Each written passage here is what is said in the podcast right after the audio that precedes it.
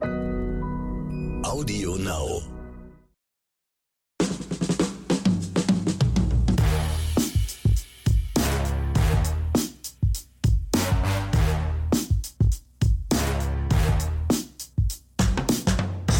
Herzlich willkommen zu einer neuen Folge Oscars und Himbeeren. Heute wieder in der gewohnten Distanz zu Axel Max, der gefühlt ja auf dem Pluto sitzt. Hallo. Genau, also weit weg von Ist mir. da jemand? Aber der Pluto, vielleicht einige, die es noch nicht wissen, der Pluto ist kein Planet mehr. Es wurde ihm leider abanerkannt, dieser Da Status. bin ich sehr traurig drüber. Ja, aber auch heute wieder. Wir hatten sie schon mal im Podcast. Sonst Mit der großartigen, Oh einzigartigen, sie fund- sensationell. Merkt ihr, Leute? Ja, also normalerweise ist ja unsere Zusammenfassungsdame, ja, dafür ist sie eigentlich gebucht, auch wenn sie die letzten Male Die letzten vier Wochen war sie nicht Genau. da. Und ich habe jedes Mal einen Kuchen gebacken, damit sie und nein. Genau, und weil sie Heute habe ich keinen Kuchen dabei. Und weil sie sich ein bisschen einkratzen wollte, hat sie gesagt, ja, dann macht sie heute halt mal hier mal wieder mit. Sie will heute einen Oscar präsentieren. Ich bin gespannt, Leute. Also, herzlich willkommen, Verena Maria Dittrich. Ja, schönen Hallöchen. guten Tag. wie in der Muppet Show. Ich bin heute dabei, um das Niveau dieses Podcasts hier erstmal ordentlich nach unten zu drücken. Ja, naja, gut. Geht's, geht's noch tiefer? Ich, ich, darf ja, ich darf ja Axel nicht mehr bashen, aber also ich bashe ihn auch nicht. nein, nein, also weder Axel noch Verena Maria Dittrich ziehen unseren Podcast nach unten. Das ist, ähm, das könnt ihr beide gar nicht. Dazu seid Das macht Ronny zu- ganz alleine. Das, Das macht ganz Ronny alleine, ganz alleine, das genau. ich wirklich ganz Mit seinem alleine. ständigen Gebäsche. Genau, da bin ich eigentlich super, super gut drin, meinen Podcast alleine nach unten zu ziehen. Betonung auf mein Podcast, ja. Ja Also, gut, okay, da hat er recht. Da, da kann ich jetzt nichts gegen machen.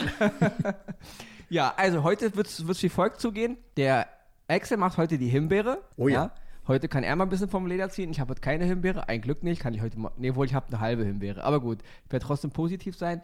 Die Verena hat heute einen Oscar im Gepäck. Sie hat eine ganz tolle Serie auf Netflix gesehen, Uhu. die sie uns unbedingt ähm, präsentieren möchte. Jawohl. Ja, und der, ähm, also ich, der Ronny, macht wie Der gewohnt Host. zwei Oscars, aber mein, mein zweiter Oscar ist halt wieder so ein Hybrid. Also ich war sehr euphorisch in der ersten Folge. Es geht um eine Serie auf Prime und zweite Folge zieht aber schon alles wieder nach unten, aber dazu dann mehr. Ja, wollt ihr noch irgendwie was loswerden, bevor wir jetzt hier mit dem äh, Inhalt anfangen? Oder? Let's go, Ronny. Voll Axel- bepackt mit tollen Sachen, die das Fernsehen schöner machen. Hinein. Mal, Und damit, los. damit muss ich mich rumschlagen. Mit diesen Plattitüden mal, jetzt macht er diese tolle Stimmung, die ich nee, das, aus ist, der das ist Werbung keine habe. tolle Stimmung. Das ist keine tolle Stimmung. Ja. Okay, auf jeden Fall. Jingle rein und los Und-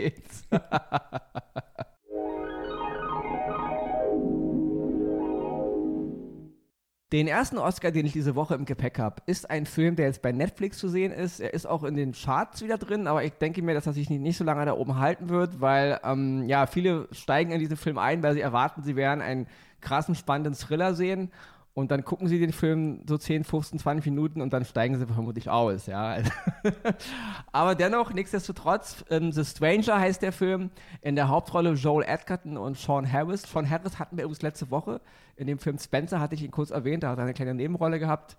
Ein absolut mega krasser, super Charakterdarsteller aus Großbritannien, ja. Also wirklich, egal wo der Typ mitmacht, ganz, ganz großes Kino, ja. Ein Meister seines Fachs.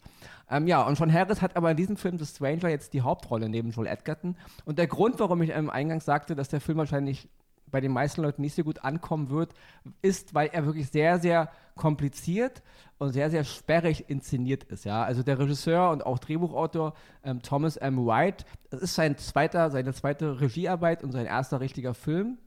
Und ja, er hat einen sehr eigenartigen Stil gewählt, um diese Geschichte zu erzählen.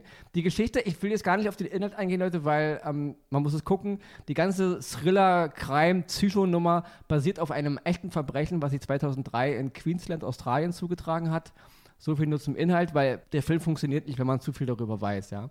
Aber der Grund, warum ich ihn empfehle, ist, das ist einer dieser Filme mal wieder, wo ich sage, ey, Alter, ja, das ist, was ich, was ich mal sehen will auf Netflix. Nicht immer nur diese Standardgeschichten, die nächste Superhelden-Serie, die nächste Fantasy, die nächsten Horrorgedöns. Läuft ja gerade zu Halloween eine Menge wieder diese alte Horrorgeschichten, ja. Kommen wir aber nächste Woche zu.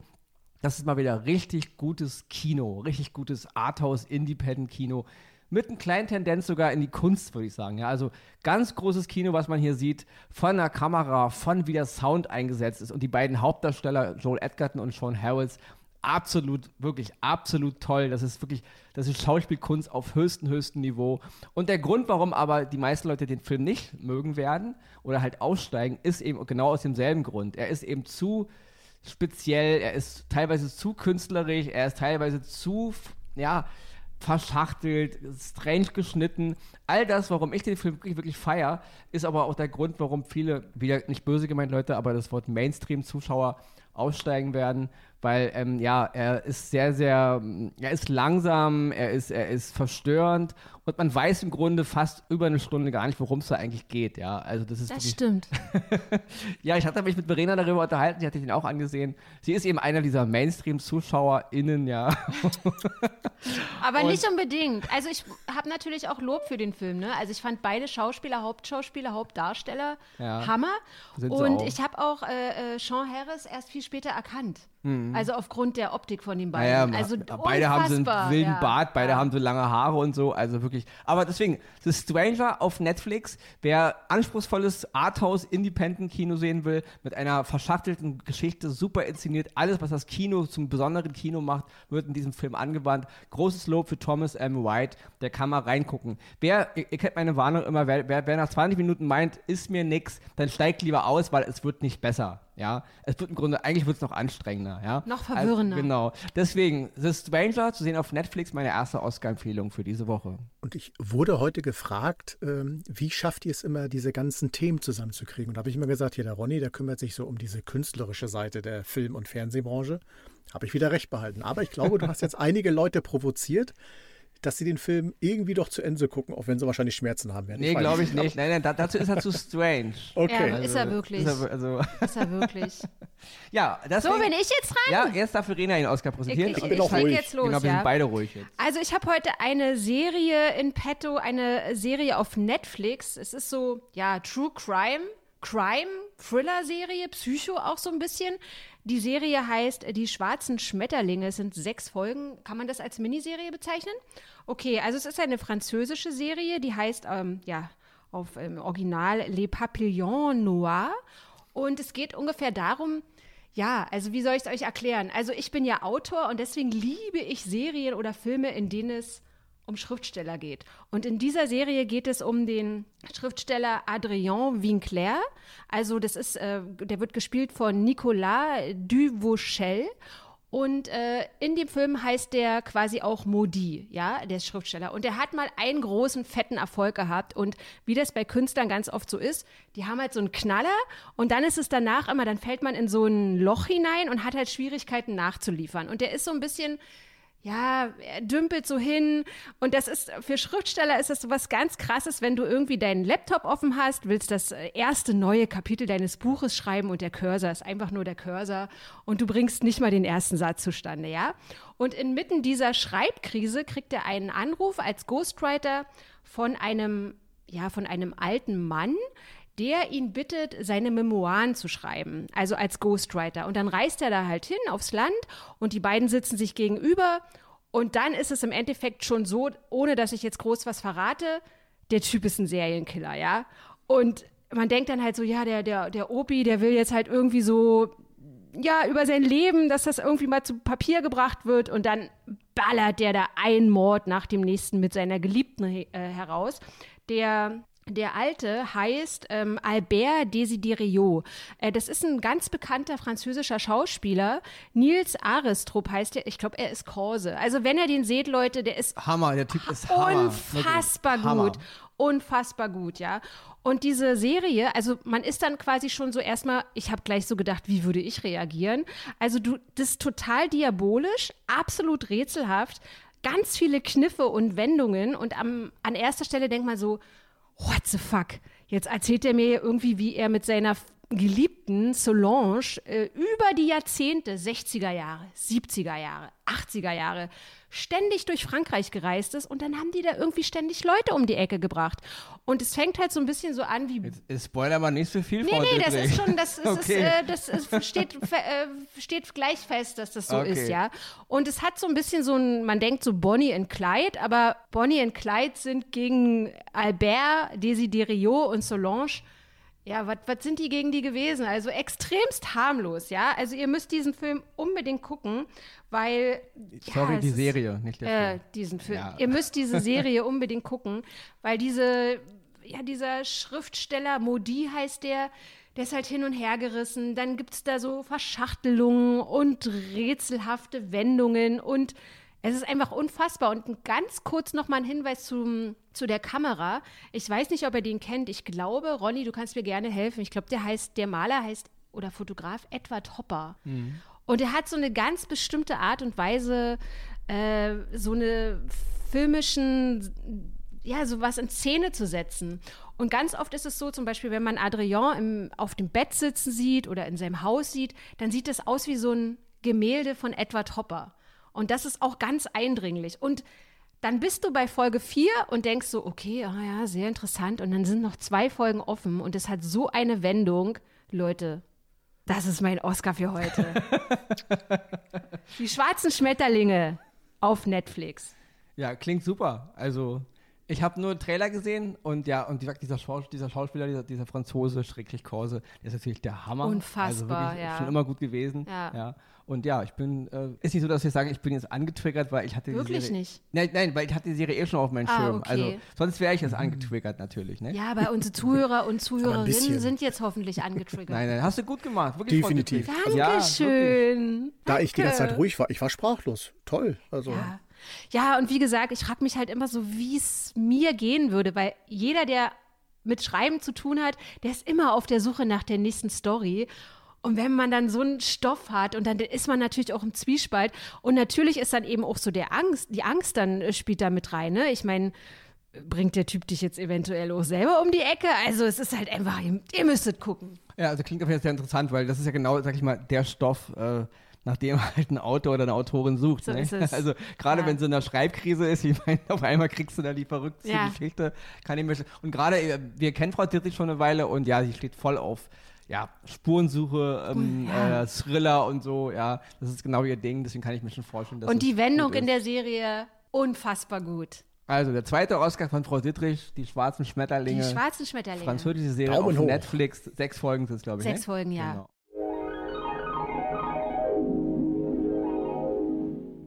Ja, dann kommen wir jetzt zu meinem zweiten Oscar-Hybrid. Ja, bevor Axel hier seine ganze Wut und äh, sein Zorn äh, über, sein, seinen heutigen, über seine heutige Himbeere ablassen kann, ja. Ja, also Leute, ich habe diese Serie angefangen, kurz wie sie heißt, ja. Also die heißt bei uns Peripherie, ist zu sehen auf Prime Video, wird auch gerade mega gehypt überall. Im Original The Peripheral, basiert auf dem Roman von William Gibson aus dem Jahr 2014. Ich finde jetzt, die, die Übersetzung kann man aber gerne streiten, nicht ganz so perfekt gewählt, aber gut, man hat den Roman 14 so übersetzt, also übers- übersetzt man auch die Serie so. In der Hauptrolle Chloe Grace Moretz, die bei uns ja für ihre beiden letzten Filme Mother Android und Shadow and the Cloud jeweils eine Himbeere kassiert hat.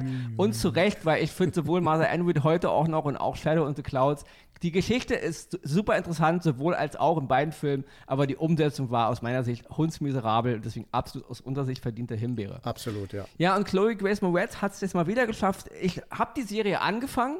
Es sollen acht Folgen werden. Stand heute sind drei, drei Folgen online bei Amazon Prime. Und ja, ich habe die erste Folge gesehen. Ich habe den Roman nicht gelesen, deswegen ich beziehe mich echt, echt nur auf die Serie. Und ich fand die erste Folge interessant. Ähm, und die Story ist auf jeden Fall mega. Also, also absolut mein Ding. Ja, ich will nur ganz grob ein paar Eckdaten. Das, man, muss, man muss es gucken. Es handelt ein bisschen in der Zukunft. Ich glaube, so 10, 10, 12 Jahre von uns aus gesehen.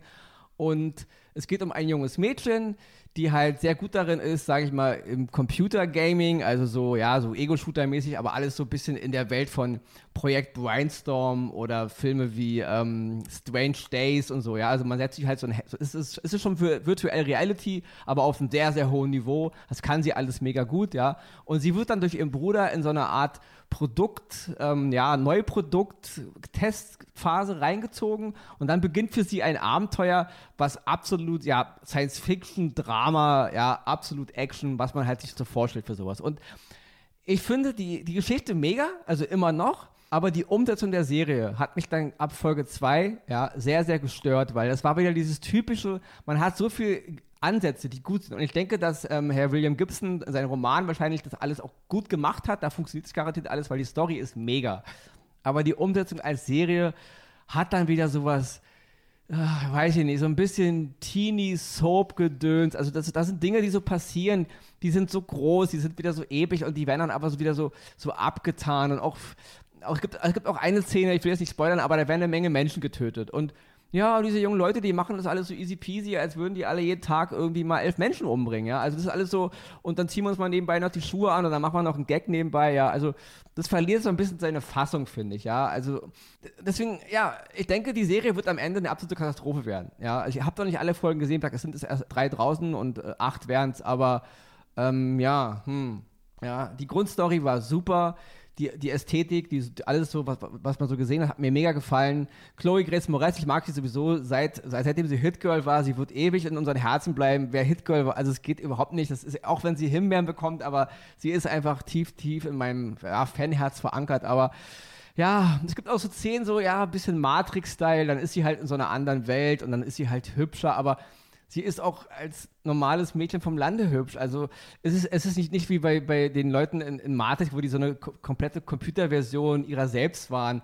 Dann hat sie halt ein bisschen mehr Schminke drauf und dann ist sie halt, ja, einmal ist sie halt blass hübsch und einmal ist sie geschminkt hübsch. Also fand ich ein bisschen affig, dass sie dann vorm Spiegel steht und denkt, oh, ich bin aber hübsch. Du bist auch so hübsch, ja, auch wenn du morgens aus dem Bett aussteigst. Deswegen passt irgendwie nicht. Und so eine Szene hat diese Serie, also die, zumindest in den ersten drei Folgen, eine Menge.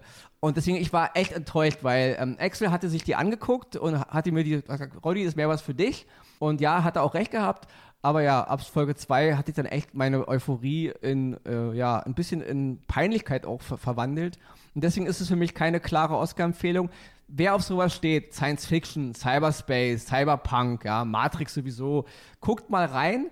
Ist auf jeden Fall interessant, aber es wird eine richtig, ich denke mal, es wird so eine richtige Kindergeschichte und ja, so richtig rund läuft es irgendwie nicht, ja. Und deswegen ist es für mich wieder auch wieder eine Himbeere, deswegen Oscar Himbeere Hybrid.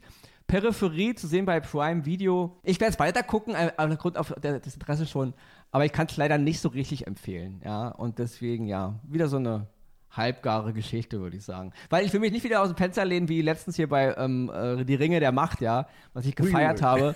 Und dann ist es ja wirklich übler, übler Scheiß geworden. Und deswegen, hier merkt man schon in, in Folge 2, dass irgendwie die Leute nicht so richtig einen Plan haben. Oder es eben wieder für ein Publikum machen, wo ich mich auch mal frage, Leute, es muss nicht immer alles nur für Zwölfjährige gemacht werden. Es sitzen auch erwachsene Menschen vor den, vor den Endgeräten, ja. Deswegen, Peripherie auf Prime Video, acht Folgen sollen es werden, drei stand heute draußen Oscar Himbeer Hybrid. Jetzt bin ich ruhig. Axel Max ist an der Reihe. Und zieh los, Axel. Jetzt wird's bitter. Aber ich schließe mich kurz äh, dir an, weil ich habe die ersten beiden Folgen geguckt und äh, die Idee, gerade so dieses in der Zukunft in den Blue Ridge Mountains da äh, zu spielen und alles so eine, ein kleines, nicht ein kleines Mädchen, eine junge Frau, die da irgendwie versucht klarzukommen mit dem ganzen Cyberspace-Kram, fand ich super.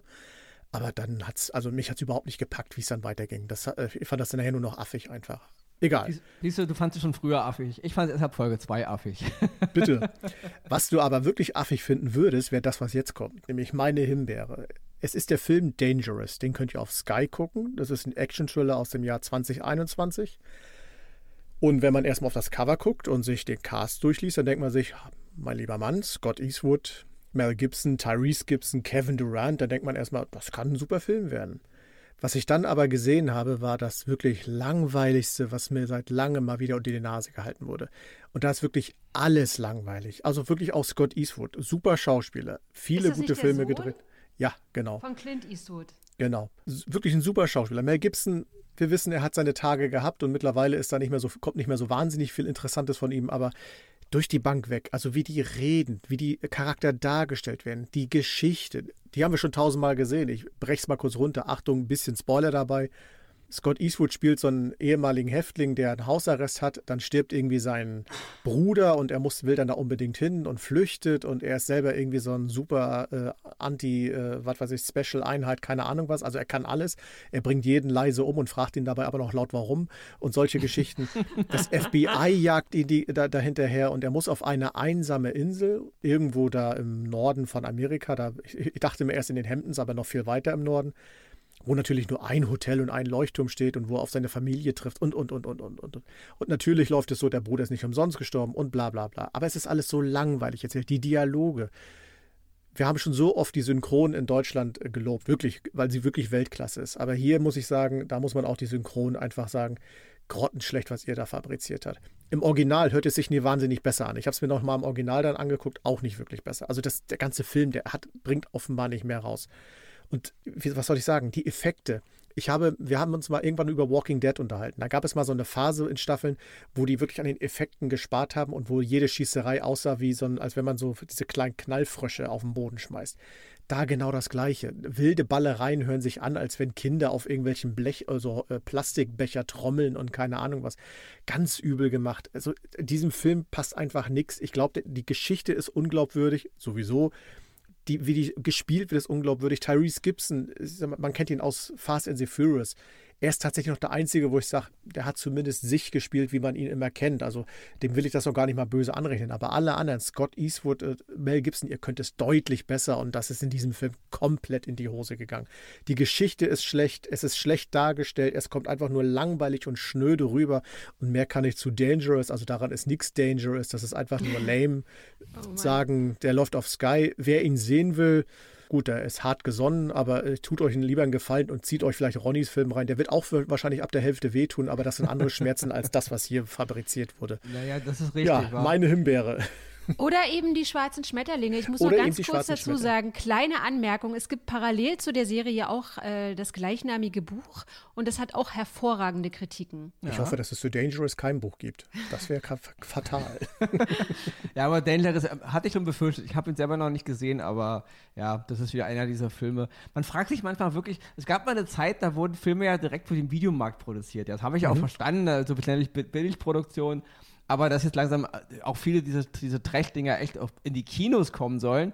Und langsam fängt man ja auch wieder an, für die, für die Streaming-Dienste Trash zu produzieren, ja. ja. Also das, dann, dann kommt, kommt, wieder so eine Welle wie in den 80ern, ja, wo dann Actionfilme und Love-Filme und bla bla bla Filme und das hat ja manchmal auch schon diesen Charakter in einigen Streaming-Diensten. Das ist da einfach. Wobei ich würde mir sogar Trash noch gefallen lassen. Also gerade die 80er, 90er haben ja wirklich viele trashige Filme rausgebracht, die aber jetzt irgendwann, aber dieser Film wird nie Kult erlangen. Ja gut, ja natürlich klar, ja. aber stell dir vor, Dangerous wäre rausgekommen 1985. Das, das will ja, ich damit gut. sagen, ja die Filme von damals feiert man ja teilweise nur, weil sie halt damals ja cool und neu waren, aber heute ist, guckt man sich die auch an und denkt, alter Falter, ja, hätten sie diesen, diesen, diesen Bonus der Vergangenheit nicht, würde man auch sagen, ey, mach mal hier. Ja, das stimmt, ja. ja. ja. deswegen, aber langsam, ich habe da auch ein bisschen Angst, da kommt viel so ein Trash langsam, ja, also was dann als hochwertige Produktion verkauft wird, ja. Mhm. Ja, ähm, die, die Zusammenfassung, denke ich mir, klemmen wir uns heute, weil wir sind ja alle jetzt hier anwesend. Es sei denn, Verena kann so auf dem Stegreif jetzt eine Zusammenfassung, aber das will ich erst nicht zumuten. Axel natürlich auch nicht. Ich denke, wir waren ziemlich deutlich mit unseren Empfehlungen heute. Ja. Guckt bitte die schwarzen Schmetterlinge. genau. Und guckt auch The Stranger natürlich. Und ganz und wichtig, guckt, guckt auf gar keinen nicht. Fall Dangerous. Ja. und guckt euch Peripherie an, wenn ihr dafür einen Spin habt. Aber wenn ihr großes High-End-Serien-Entertainment äh, erwartet, dann klemmt euch das, ja. Ja, da würde ich sagen, nee, bitte, bitte. Und hört bitte in den phänomenalen, absoluten Mega-Podcast Dit und Dat und Dittrich rein. Da ist manchmal auch Eximax mit am Start und ist sehr richtig. oft der Herr Ronny Rüsch aus der Eichhörnchenstraße. Richtig. Ja, also so gesehen macht sie Werbung für uns alle, deswegen lassen wir das mal durchgehen, diese Schleichwerbung. Aber hier aus der Ferne ja. möchte ich auch dazu diesem Podcast einmal sagen, legendär. Aber es gab, Danke. letztens gab es eine, eine Ein-Sterne-Rezi, oder? Da ja. war einer bockig. Ja, wir hatten eine Ein-Sterne-Rezension, ja, ja. weil wir haben über Richard David Precht gesprochen und über die Trends bei Twitter, ohne jetzt sonderlich sehr viel über Richard David Precht zu sagen. Und dann hat man uns nachgesagt, wir werden stumpfsinnig und was war das und, andere? Und, und, einfältig oder? Einfältig oder und stumpfsinnig. Ist so. auch eine neue, Irgendwie wir haben gleich überlegt, ob wir genau. das gleich einen neuen Podcast machen, ein, den wir so nennen. Denke ich auch. Megatitel für den Pod Podcast. Stumpfsinnig und, und engstirnig oder stumpfsinnig? Und einfältig. Einfältig und stumpfsinnig. Stumpfsinnig ja. und einfältig. Excel, genau. das ist deine Aufgabe. ja, nächste Woche, Leute, wieder in gewohnter, ähm, im gewohnten dynamischen Duo natürlich. Ne? Wer, wer von wer uns weiß, best, wer, wer weiß. Na, auf jeden Fall. Also Batman ist auf jeden Fall da. Also ich, wer mein Robin sein wird, wird sich halt entscheiden. Nicht? Ich würde gerne Axel dazu einladen. Ich wollte eigentlich sagen, wer Batman und Robin ist, kann man noch, wird man herausfinden, aber da du jetzt sagst, wer weiß, wer weiß, ähm, bin ich auf jeden Fall anwesend. Ach, Ihr lieben auch. Zuhörer und Zuhörerinnen, ich moderiere jetzt einfach mal ab. Ihr hört diesen wunderbaren Filmpodcast Oscars und Himbeeren heute in einer Woche wieder. Bis dahin. Tschüss, Eximax. Tschüss. Und tschüss, Hausmeister Ronny Rösch aus der ja. Eichhörnchenstraße.